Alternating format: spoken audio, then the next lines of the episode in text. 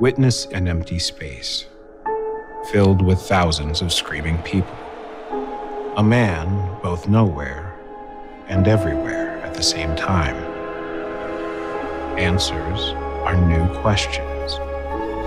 The unthinkable is the expected. When truth is not the truth, what dimension are you even in?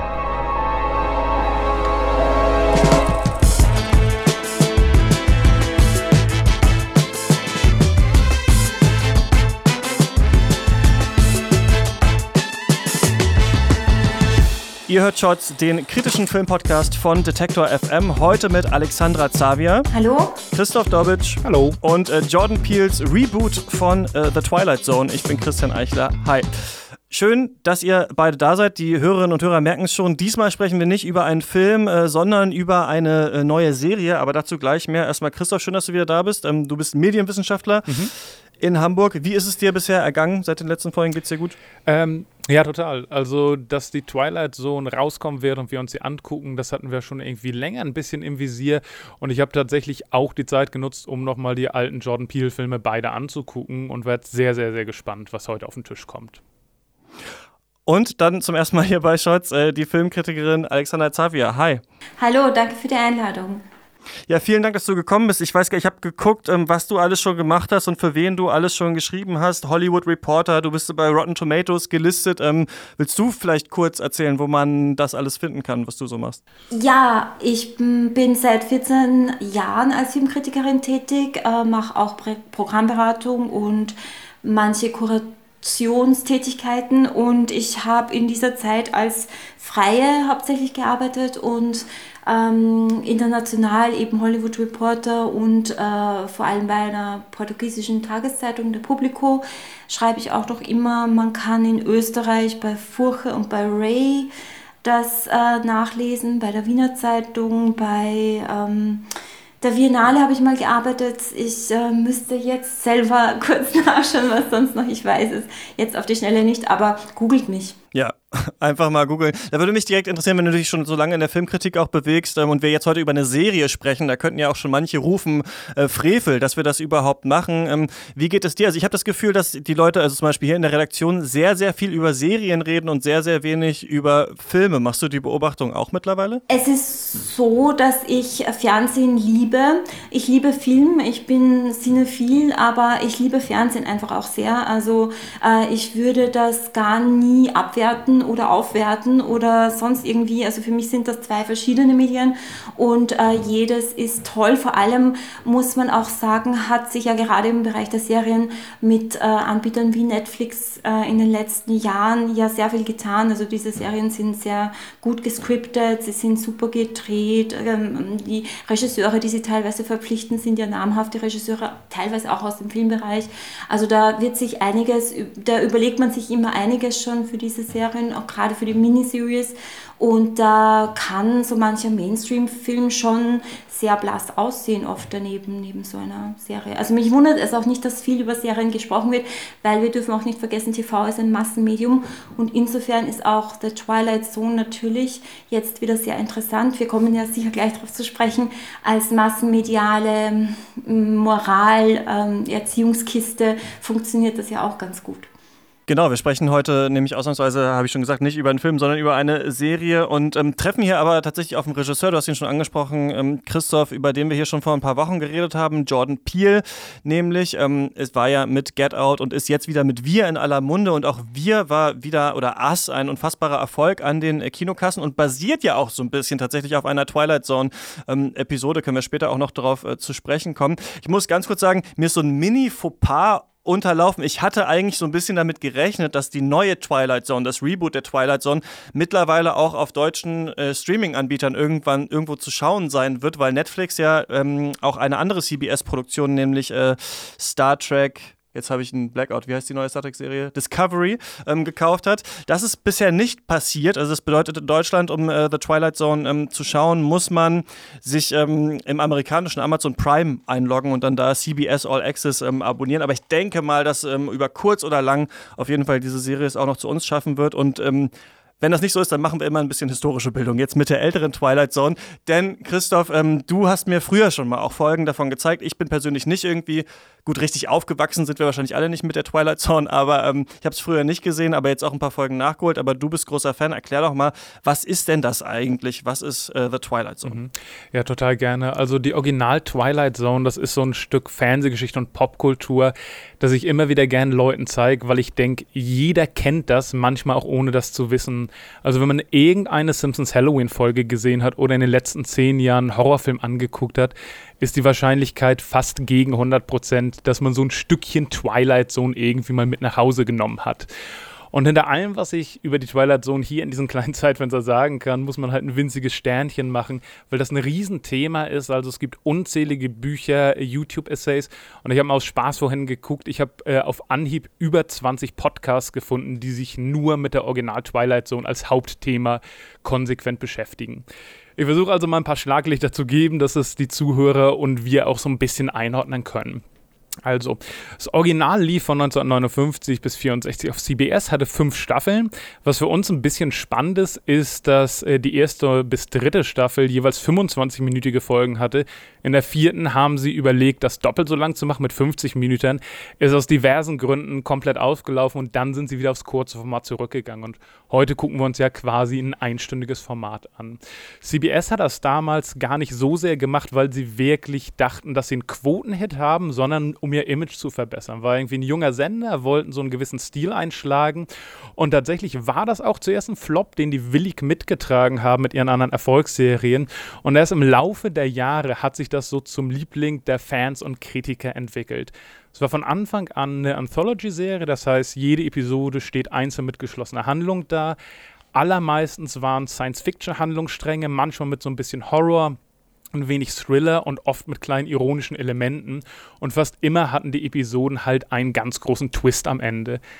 Der einzige Zusammenhang zwischen all diesen Folgen war ein charismatischer Herr im Anzug, der am Anfang und Ende jeder Episode vor die Kamera trat und in so einem kleinen Monolog erzählt hat, was den Zuschauer erwarten könnte.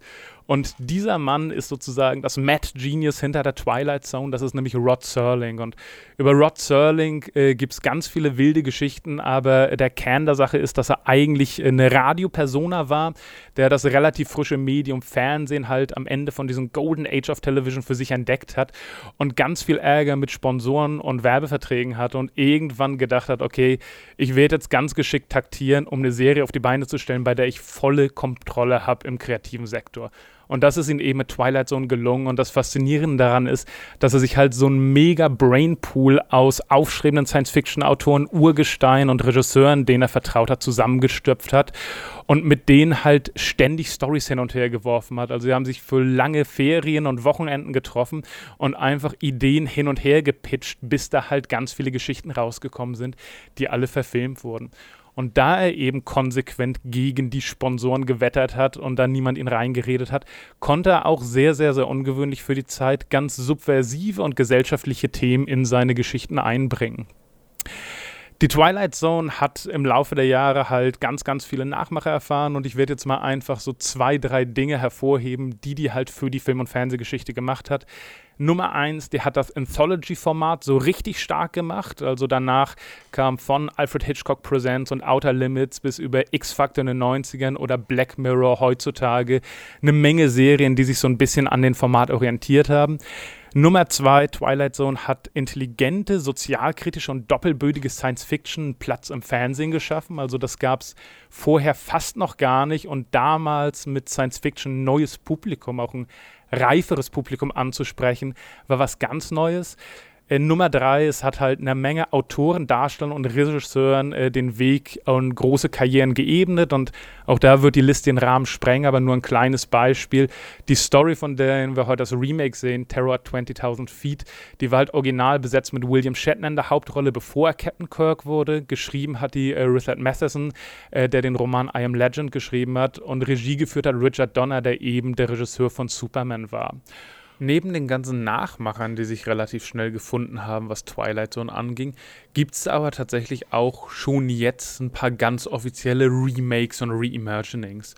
Da wäre zum einen 1983 Twilight Zone The Movie unter der Obhut von Steven Spielberg. der mit einigen anderen Regisseuren ein paar alte Twilight Zone-Folgen mit sehr viel höherem Budget auf Kinoformat aufgepumpt hat und einen Episodenfilm draus gemacht hat. Dann schon 1985 gab es eine Neuauflage der Twilight Zone-Serie, die dann einfach Twilight Zone hieß. Und 2002 gab es nochmal eine Neuauflage, wo Forrest Whitaker der Erzähler war. Und damit sind wir quasi in der Gegenwart angekommen. Jordan Peele versucht sich daran und mal sehen, was es gibt. Du hast angekündigt, dass es lang werden würde, aber dass es so gut werden würde auch. Das hatte ich, das hatte ich gar nicht erwartet. Vielen Dank für diese Zusammenfassung. Bevor wir doch, würde ich sagen, über, über eure Historie vielleicht mit der Twilight Zone reden und über die neuen Folgen, hören wir einmal äh, kurz rein, wie klang und wie klingt eigentlich die Twilight Zone.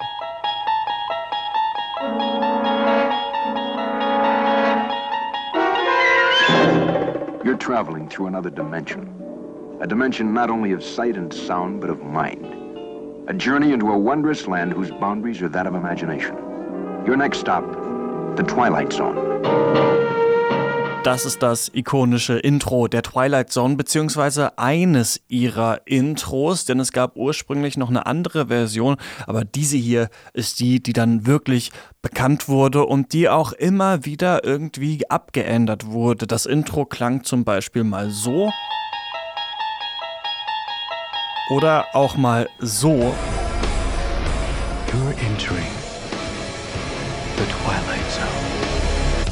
Und das ist kein Witz, das ist tatsächlich die Rockband Korn, die das Intro eingespielt hat für eins der Reboots der Twilight Zone. Eigentlich besteht dieser Song aus zwei Liedern des französischen Komponisten Marius Constant, die übereinander gelegt wurden. Constant hatte sie eigentlich für das Netzwerk CBS produziert als äh, Royalty-Free Music, die sie einfach benutzen durften, aber dann eben erst viel später erfahren, dass sie zusammengemischt zu so einem bekannten Serienintro wurden, ohne dass er noch weiter dafür bezahlt wurde. Heute beginnt die Twilight Zone mit einem Cold Open, also wir sehen erstmal ein paar Minuten aus der Story, die wir gleich noch länger verfolgen wollen und dann begrüßt uns Jordan Peele so. Samir Wassan is an artist of great principle. A man who refuses to compromise his beliefs for a cheap joke. But tonight, he felt the rush of the limelight for the first time. Now, he'll have to decide what really matters to him when the laughter stops, and how much he's willing to give to the Twilight Zone. You're traveling through another dimension, a dimension not only of sight and sound, but of mind. It is the middle ground between light and shadow, between science and superstition. And it lies between the pit of one's fears and the summit of one's knowledge. You are now traveling through a dimension of imagination. You just crossed over into the Twilight Zone. Und damit hält sich Peel eigentlich sehr schön an die beiden Standards, die Rod Sterling schon in der Original Twilight Zone etabliert hat. Einmal eben diese erzählende Einführung und dann eben dieses starke Intro. Ansonsten klang die Twilight Zone natürlich immer sehr orchestral und hat mit ihrem Soundtrack auch immer die Grundstimmung der Serie eingefangen. Die Neugier zum Beispiel.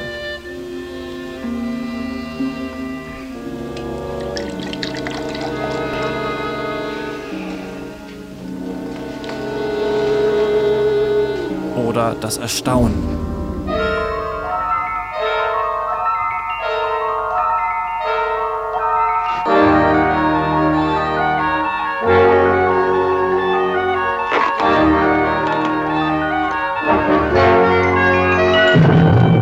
Und natürlich den Schrecken.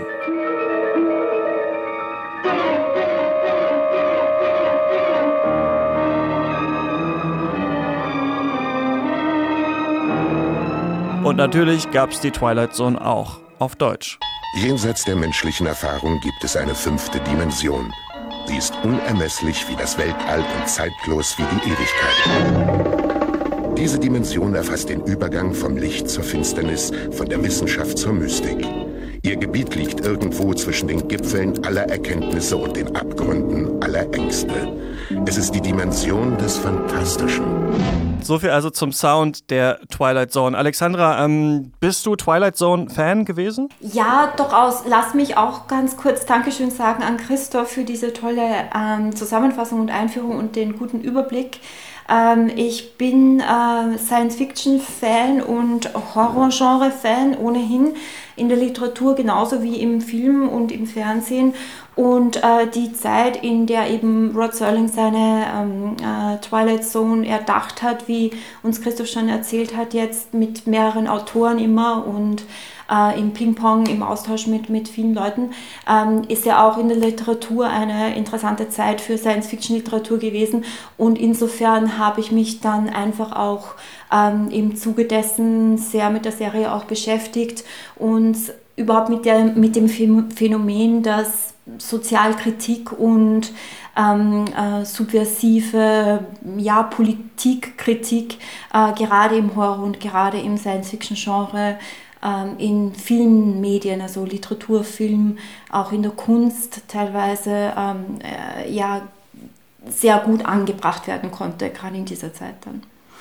Und gerade in den USA. Ja, wir haben äh, witzigerweise auch schon in der Folge zu Ass hier äh, kurz geredet mit Eugen Pfister, der ähm, forscht auch zum, zum, zur Politik in Horrorspielen und er meinte da in diesem Interview auch, dass gerade so im abseitigen, ne? also ob es jetzt der Horror ist oder die auch so ein bisschen in Anführungsstrichen auch trashig oder Pulp Science Fiction, dass da ganz oft auch Gesellschaftskritik eben früher auch schon drin sein konnte, weil man sie da eben gar nicht erwartet hat, weil man dachte irgendwie da wird es vielleicht gar nicht zu finden sein. Ähm, ich würde gerne mit euch über die oder erstmal Christoph, du bist ein, also hast es jetzt schon erzählt, aber du bist auch ein großer Fan, oder der Twilight Zone? Ja, total. Also die Serien ist halt mit irgendwo über 150 Folgen natürlich nicht so, dass man sagen kann, jede Episode ist der Knaller, sondern wir wissen jetzt, welche Episoden die Klassiker sind, welche besonders sehenswert sind. Aber mir macht es total Spaß, da immer reinzufallen. Äh, Rod Serling ist ein total cooler Typ und immer wieder fasziniert mich, wie die halt mit diesen fast nicht bestehenden Budget ganz, ganz große Kunstfertigkeit im kleinen Rahmen ja.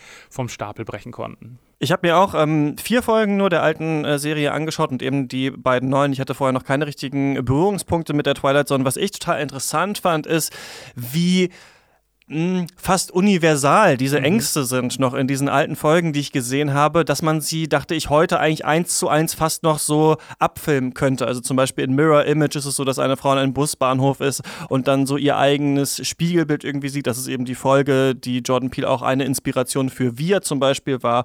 Oder in der Folge uh, The Monsters Are Due on Maple Street ist es so, dass äh, vermeintlich Aliens über so eine kleine Vorstadt fliegen und auf einmal die ähm, Bewohner sich gegenseitig verdächtigen, ja, und dann sich so gegenseitig auch massakrieren. Und ich hatte bei vielen Sachen das Gefühl, ey, das könnte man eigentlich auch jetzt genauso verfilmen. Wofür mich dann die Frage ist, okay, was will dann eigentlich die neue Twilight Zone mit ihren äh, neuen Geschichten? Und das ist natürlich eine sehr interessante Fragestellung. Ihr habt jetzt beide Folgen gesehen. Lasst mich ganz kurz sagen, worum es geht. In der einen Folge The Comedian ähm, spielt Kumil Nanjani, der ja auch in der echten Zeit ein Comedian ist und äh, oder in der echten Welt ein Comedian ist, besser gesagt, eben auch ein, ein Komiker. Und hier sehen wir auch schon, und auch am Cast der Folgen, die noch kommen sollen, dass Jordan Peele schon auch versucht, hier große Stars zu versammeln. Also hier ist nicht irgendwer nur in diesen einzelnen Folgen drin.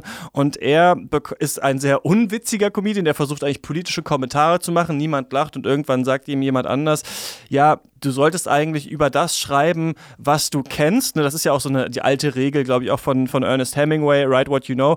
Und ähm, solltest auch darüber Witze machen. Und er fängt dann eben an, Witze über seinen Hund zu machen, wird gefeiert und auf einmal ist sein Hund weg, aber nicht tot, sondern existiert einfach nicht, beziehungsweise hat auch nie existiert. Und er steht vor dieser Wahl und merkt irgendwann, hm, alle, über die ich hier die Jokes mache, die existieren dann irgendwann nicht. Nutze ich das auf oder nutze, nutze ich das aus oder nicht? Ähm, wie hat euch denn diese Folge gefallen, gerade auch so im Hinblick auf die alten Twilight Zone-Folgen? Also äh, du, du hast es schon angesprochen, äh, das ganze Genre äh, oder äh, die Genres äh, sprechen immer wieder Urängste an des Menschen und im, im größeren dann der Gesellschaft wie Misstrauen oder Unsicherheiten die müssen gar nicht politisch verankert sein, aber jeder ist in einer Gesellschaft und auch mit sich selbst immer wieder unsicher und hat einfach Urängste, äh, die sich dann verschieden äußern können. Und eben in der Folge The Comedian ähm, gibt also erstens deine Frage, ähm, was, was wollen die mit diesem Reboot heute, weil sie haben ja ausdrücklich gesagt, es sollte kein Remake sein, sondern ein Reboot, also dem der Original sozusagen, der Originalserie nochmal neuen Drive und neuen Saft geben und zwar was Eigenständiges zu machen, aber doch deutlich mit Anleihen an das Original. Äh, ich denke schon, dass sie wollen äh, hier wieder eine moralische ja, Lesson zu geben. Also das soll schon äh, didaktisch und etwas erziehungsmäßig äh, funktionieren. Es soll, glaube ich, auch äh, die aktuellen Entwicklungen, zum Beispiel jetzt, äh, im, wenn wir über die erste Folge der Comedian sprechen, aufgreifen, man kann heutzutage so schnell berühmt sein, dass es fast inflationär geworden ist oder wird. Und äh, Menschen gehen mit dieser Berühmtheit erstens verantwortungslos um und zweitens tun sie ja viel oder fast alles dafür, um berühmt zu werden. Und das äh, ist der Comedian natürlich auch im Kern. Also er, er verkauft da seine Seele an diesen äh, Faust-Charakter da, diesen JC Wheeler, den Comedian, den er in dem Club trifft. Und ähm, merkt dann aber schnell, dass dieser, dieser Deal, den er da eingeht, schon auch seine negativen Seiten hat und entscheidet sich dann auch, ähm, wir verraten jetzt nicht wie, aber er entscheidet sich dann.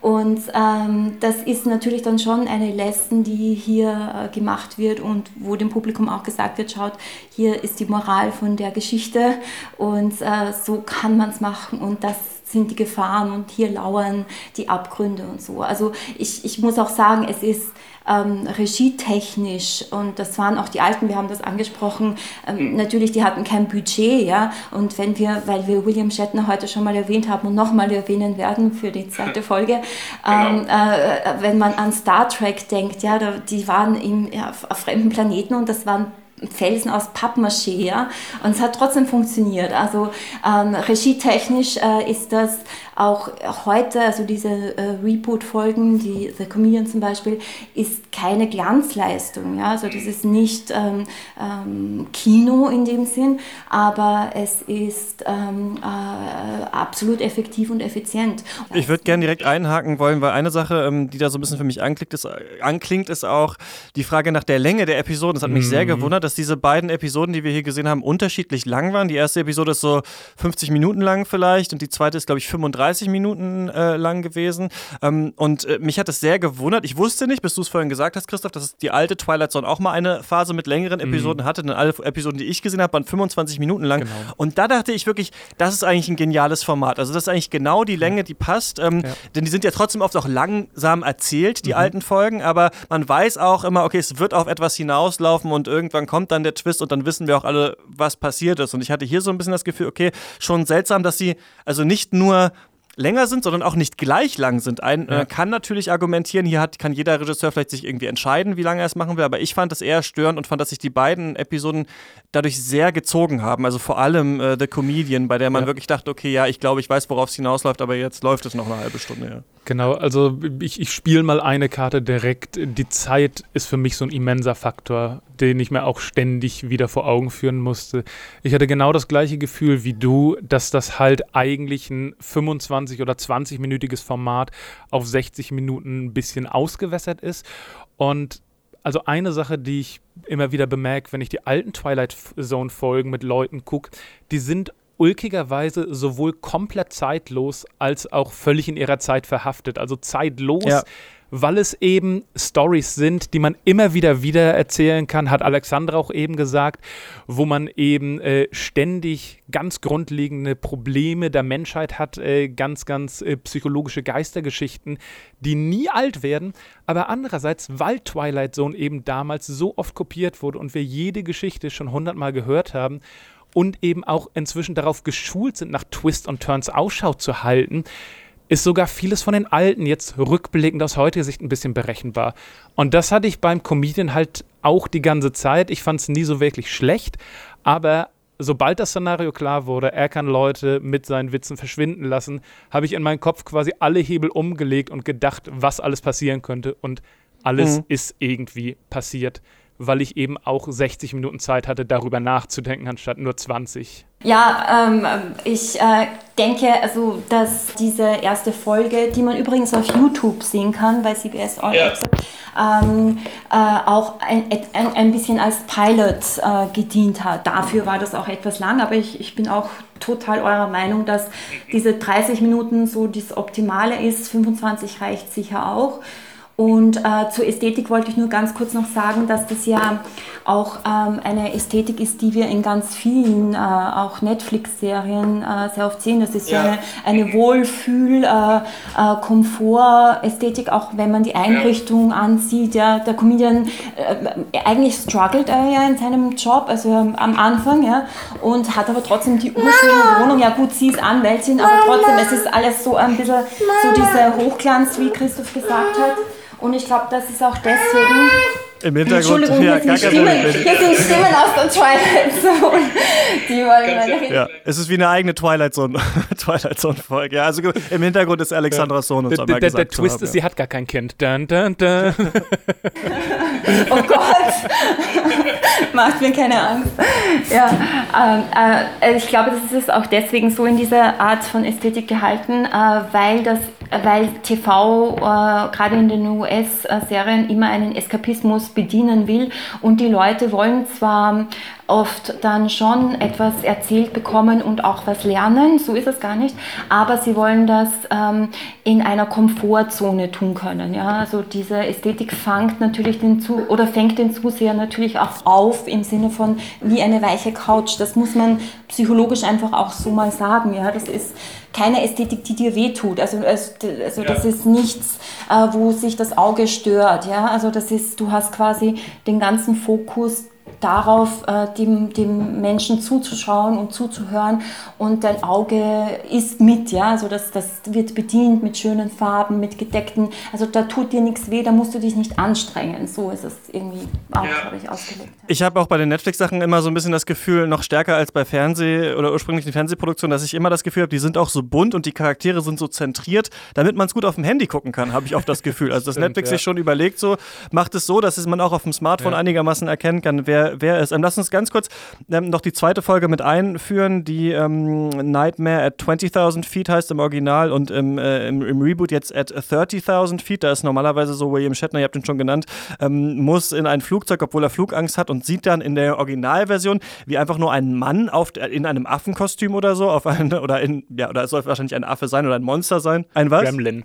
Ein Gremlin, genau, genau, ein Gremlin sagte, äh, der, dann, der dann auch da anfängt mit den äh, Rotoren und so herumzufuschen und immer, äh, also er sieht ihn immer und immer, wenn er jemand anderem, zum Beispiel seiner Frau, sagen will, ey, da ist jemand draußen, dann ist diese Person auf einmal weg.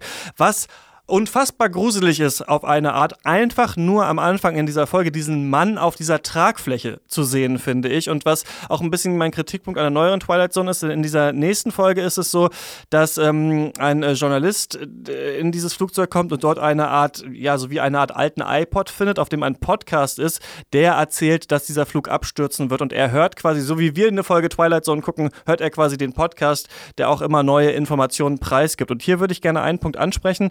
Christoph, du hast gesagt, diese alten Sachen sind irgendwie in ihrer Zeit verhaftet, aber doch auch zeitlos. Ich habe das Gefühl, dass die neue Twilight Zone sich sehr stark schon datiert aufgrund von unterschiedlichen seien es popkulturelle Referenzen oder auch technische Referenzen. Also er steigt zum Beispiel in dieses Flugzeug und hat diese Apple AirPod-Kopfhörer äh, oder EarPod, äh, die irgendwie 150 Euro kosten und man sofort verlieren kann, aber ihr wisst genau, welche ich meine, diese drahtlosen Apple-Kopfhörer drin. Er hört einen äh, Podcast. Es ist so, dass in der Comedian Jani-Episode geht es natürlich auch um Texting und so weiter. Also ich habe das Gefühl, es werden hier so viele Referenzen eingebaut, gerade technologische und durch den relativ langweiligen Look wird man wahrscheinlich in zehn Jahren auch diese Serie gucken und denken, ach guck mal, ist ganz schön alt, mhm. altmodisch so. Und das hatte ich so ein bisschen das Gefühl. Plus, ähm, es werden sehr viele auch politische Referenzen gemacht in dieser neuen Serie, aber eher so in einer Art ähm, Collage. Also wir sehen hier, ah, hier sind auch russische Gäste mit, mit an Bord oder ähm, wir haben Bezüge darauf, dass, na, ich will jetzt die Folge nicht spoilern, aber dass wir haben einfach verschiedene so popkulturelle Bezüge und auch kulturelle Bezüge und die es sind einfach nicht nur weiße Männer hier in dieser Serie, sondern es ist ein viel, viel diverser aufgebaut. Und da, äh, zum Beispiel gibt es zwei Sikhs in diesem Flugzeug, die dann auch so kurz das auch bestätigen. Also ich habe das Gefühl, in dieser neuen Twilight Zone soll sehr viel reingepackt werden, aber dadurch ist es eben auch nicht so klar wie die alte Folge und das äh, wie die alte Serie. Und ich finde, das wird gerade in dieser Folge so ein bisschen klar. Ja. Also ich sehe diese, diese äh, Datierung, mm, die zeitliche Verankerung in der neuen Serie sehr stark daran, äh, wie sie sich mit den politischen Themen beschäftigt oder mit den sozial, soziopolitischen Themen. Äh, nicht so sehr an den Gadgets, die verwendet werden, weil das hast du immer. Du hast auch ein, ein, ein Drahttelefon oder ein, ein, wie heißt das, Kabeltelefon äh, ja. in den alten Sachen. Ähm, und, und ganz, also das ist es gar nicht so, aber die Art und Weise, wie das gemacht wird, nämlich die Subversion ist in der neuen Serie viel äh, weniger tief, würde ich sagen, ja, als in den alten. Also das ist auch, das liegt auch daran, dass man sich nicht mehr verstecken muss. Man, es sitzt einem nicht mehr der Schrecken des eisernen Vorhangs oder eines Kalten Krieges so im Nacken. Also man hat auch als Fernsehmacher oder als, als Fernsehregisseur nicht mehr so das Gefühl, man darf etwas nicht sagen. Ähm, also die neue Serie, das ist genauso wie Broken Mirror äh, schon gewesen ist oder andere, die wir schon genannt haben, die sind sehr deutlich teilweise auch dann in der moralischen Botschaft oder in der, in der Erziehungslektion, die sie erteilen wollen. Und darin sehe ich eher die Datierung der, der, der Sache. Genau, also ein, ein, eine Sache, die äh, ich ganz interessant fand bei der Comedian-Folge, ehe wir gleich äh, den Terror at 30.000 Feet irgendwo zu Leibe rücken. Ich hatte ein bisschen das Gefühl, dass Comedian auch als erste Folge benutzt wurde, weil vielleicht da ein bisschen was Autobiografisches drinsteckt. Also wir haben als Hauptdarsteller ähm, Kumal Najani, das Name ich hoffentlich richtig ausspricht, der gerade seinen super krassen Durchbruch hatte mit The Big Sick, indem er auch quasi sich selbst als Comedian in einen autobiografischen Beziehungsfilm spielt. Das heißt, ein Comedian, der sein eigenes Leben nach außen trägt und deswegen plötzlich Erfolg hat. Eigentlich genau die Story. Wir haben Tracy Morgan als, als mysteriösen Typen, äh, der mal Comedian war, jetzt nicht mehr ist, ein bisschen wie der echte Tracy Morgan und eben Jordan Peele, der eigentlich als Comedian super berühmt geworden ist und jetzt versucht, sich einen anderen, ernsthafteren, politischeren Ruf aufzubauen. Also, ob man da irgendwie sowas lesen kann, hattet ihr so eine Schwingung aufgenommen oder war das für euch da nicht drin? Für mich gar nicht so, aber ich finde das sehr interessant und ich, also für mich klingt das absolut plausibel. Wie fandest du denn die andere Folge? okay. Ähm, also Terror at 30.000 Feet hatte ich tatsächlich noch ein bisschen mehr Probleme mit. Ähm, also ich, ich, ich fange mal ganz simpel an. Das war noch stärker als ein Comedian sowas, wo ich durch meine Sehgewohnheiten den Endtwist auf 100 Meilen habe kommen sehen. Und ich glaube, das werden auch total viele tun. Und nicht jede Folge und nicht jeder Film arbeitet auf einen Twist hin, oder nicht immer ist der Twist das Entscheidendste. Aber ich musste wieder lange drauf warten und während ich gewartet habe, habe ich halt gedacht, gibt mir diese Folge gerade mehr als nur einen Twist. Finde ich die Figur interessant? Irgendwie nicht.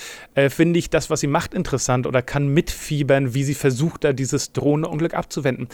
Irgendwie auch nicht. Ist da ein politischer Kommentar drin oder irgendeine Doppelbödigkeit, die ich so spannend finde, dass mich das halt die gesamte Serie, auch wenn ich den Twist schon erahne, durchzieht?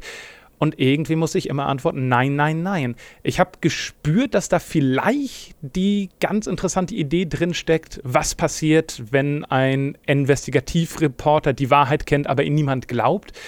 Aber selbst das hat mich halt nicht gehalten. Also nachdem ich eben die, die alte Folge kurz vorher gesehen hatte und dachte, ach, das war eigentlich total effektiv, obwohl sie so simpel war, dachte ich dann bei der neuen Folge, ah, okay, jetzt kommen sie hier mit Podcast und jetzt kommen sie mit das und mit diesem so und dann am Ende sind sie auf einer, ne, sage ich nicht, was passiert, aber das war so ein bisschen so. Aber ich würde ganz gerne mal ähm, zur, zur Frage mit euch kommen und zwar, also und der Abschlussfrage einmal, werdet ihr das weiter euch anschauen? Und ähm, wir haben ja viele andere Serien auch gehabt. Also es gibt zum Beispiel, das habe ich noch nicht geschaut, aber ähm, Philip K. Dicks ähm, Electric Dreams mhm. zum Beispiel, auch also eine Sci-Fi-Anthology-Serie. Wir kennen Black Mirror. Black Mirror, da geht es ja immer gerade um technische Neuheiten und wie sie uns vielleicht mal in Gedankenexperimenten irgendwann versklaven könnten. Twilight Zone hat jetzt hier nicht so einen neuen Twist, sondern ist eben The Twilight Zone nochmal in dieser, für diese aktuelle Zeit. Findet ihr, so wir brauchen das, funktioniert das gut und habt ihr, habt ihr da noch Lust drauf? Also äh, bei The äh, Terror at 30.000 Feet jetzt muss ich auch sagen, ich habe William Shatner vermisst und ich habe den Kremlin sehr vermisst.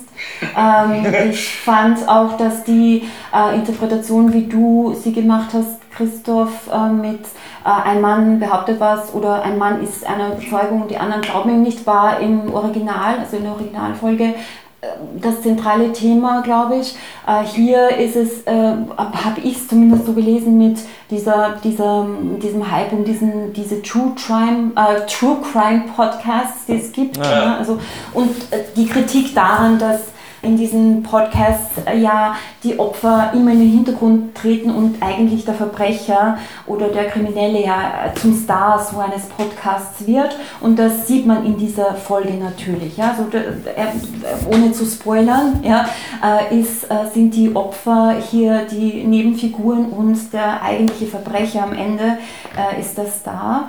Aber das ist schon auch mit sehr viel Goodwill, dass ich hier sagen könnte, ja, das ist jetzt gut rübergekommen. Also ich sehe das auch so wie ihr, dass ich die wenig gelungen finde, regietechnisch wieder überhaupt nicht interessant. Ich denke auch, dass Serien wie Broken Mirror zumindest diese Linie hatten, wie du es, äh, wie du es jetzt auch beschrieben hast, hier äh, die Auswirkungen von modernen Gadgets oder von technologischen Entwicklungen auf das Individuum, auf den einzelnen Menschen und auf eine größere Gesellschaft dann zu untersuchen hier ist es mir jetzt noch nicht so klar, was genau. Also ich glaube nicht, dass, dass sie so ein Overall Theme wirklich haben. Die werden sich auch orientieren an sozialen Debatten, die gerade im Umlauf sind. Und ich glaube, daran arbeitet sich das Regie-Team oder das äh, Producer-Team halt hier ab. Ich weiß ab und zu nicht, ob ich ganz verstanden habe, was die Folgen von mir wollten. Es gab gerade bei der zweiten so einen Moment, wo der Twist kommt und dann sagt der Hauptdarsteller sinngemäß, ach, darum ging es also die ganze Zeit. Und ich dachte, ist das jetzt ein Witz auf Kosten des Publikums? Ist das so meta-ironisch, dass er sich quasi über sein eigenes Format lustig macht? Oder schneide ich es einfach gerade nicht mit? Sehe ich das falsch? Sehe ich das als ein Thriller und sollte es als Comedy sehen? Und äh, da ist meine Allegorie die erste Folge The Comedian, wo der Typ politische Witze macht, die keiner witzig findet und er denkt, es liegt am Thema. Aber es liegt nicht am Thema, es liegt daran, dass seine Witze nicht gut sind. Und so ähnlich sehe ich halt diesen Reboot. Also es ist cool, dass sie das machen. Es ist eine gute Sache, Twilight Zone immer wieder zu erzählen. Aber die Macher liefern mir hier einfach nicht ihr bestes Material. Die Zeit stimmt für mich nicht, die Taktung stimmt für mich nicht. Und während Twilight Zone im Original halt in eine Fernsehlandschaft gestoßen ist, wo es revolutionär war, muss sich die neue Twilight Zone eben gegen so viel Konkurrenten verteidigen, und da stinkt das für mich, glaube ich, gegen fast alle ab. Der einzige Silberstreif an Horizont für mich ist eben, dass man nach zwei Folgen noch gar nicht so viel sagen kann und dass ich finde, dass Jordan Peele eben mit Get Out und Us quasi Bewerbungsfilme für Twilight Zone gemacht haben. Also das ist, was ich eigentlich in diesem Format sehen will und ich glaube, das ist in besten Händen. Und wenn mir irgendjemand eine bestimmte Episode nahelegt, will ich nicht von der Bettkante stoßen. Aber die beiden Sachen als Aufschlag haben mich nicht vollends überzeugt. Ich denke auch. Also es gibt noch ja ein paar Folgen, die rauskommen heute am äh, Donnerstag. Ähm, erscheinen noch zwei auf ähm, CBS All Access. Das kann man sich auf der amerikanischen Version zum Beispiel auch von Amazon Prime anschauen. Oder ähm, auch auf YouTube gibt es die erste Folge der Twilight Zone. Insgesamt sollen erstmal in der ersten Staffel jetzt nicht irgendwie 160 Folgen gemacht werden, sondern nur 10. Also mal schauen, ähm, wie es weitergeht. Ich vermisse so ein bisschen diese Genialität, dass wir einerseits eine Art äh, Science-Fiction oder Horror-Setting haben, das aber gleichzeitig immer noch relativ klar kommuniziert, was es auch politisch aussieht aussagen soll und dadurch auch so ein politisches Unbehagen generiert. Und das hat Jordan Peele in seinen beiden Filmen sehr gut geschafft. Ich finde, dass es jetzt in Comedian, es war für mich politisch nicht so, nicht so nicht so schwierig, das alles zu greifen oder so unangenehm auch. Und ich glaube aber, er hat noch die Chance, das zu machen oder er und sein Team. Und ich könnte mir vorstellen, dass sie äh, den Bogen noch kriegen gerne auch in kürzeren Episoden 25 Minuten. Also, aber ich, ich sage eh immer, wer mich kennt, weiß, dass das alles zu lang ist, aber das hätte ich sehr gerne jetzt äh, in 25 Minuten gesehen. Außerdem, ab heute im Kino ist äh, der neue Hellboy-Film und auch äh, die Oscar-nominierte äh, skandinavische Perle Border. Wir sprechen äh, beim nächsten Mal hier über den Van Gogh-Film At äh, Eternity's Gate mit Willem Dafoe. Und äh, bis dahin wünsche ich euch äh, viel Spaß im Kino, viel Spaß beim Stream. Danke Alexandra, danke Christoph. Bis zum nächsten Mal. Ciao. Gerne. Tschüss. Danke.